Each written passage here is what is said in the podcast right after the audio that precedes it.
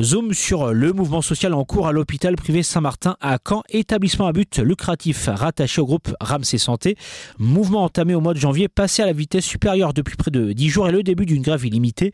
Les salariés mobilisés ont reçu hier le soutien de deux élus de gauche, Arthur Delaporte, député du Calvados, et François Ruffin, député de la Somme, qui a scandé son fameux slogan.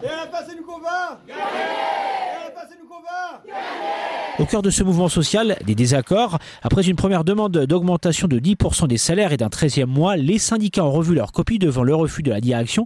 Les grévistes ont alors cherché à obtenir une prime d'un peu plus de 3%, un vœu qui n'a pas été exaucé.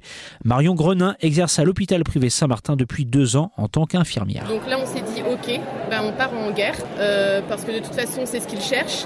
Euh, ils ne nous considèrent pas comme des soignants, ils nous considèrent comme des soldats. Voilà. Donc, euh, et nous, nous ne sommes pas des soldats, euh, nous sommes des soignants. Euh, on s'occupe, on essaie de prendre en charge les patients comme on le peut dans,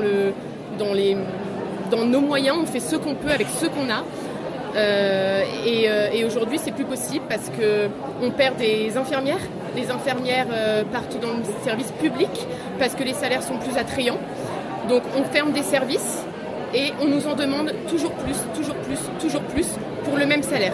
On n'a aucune augmentation. La direction de l'hôpital Saint-Martin affirme avoir pris fin janvier la décision d'accorder notamment une revalorisation d'une prime mensuelle à 100 euros pour une catégorie d'infirmiers et d'aides-soignants, ou encore la mise en place d'une prime de 600 à 1200 euros annuels pour les infirmiers et aides-soignants polyvalents.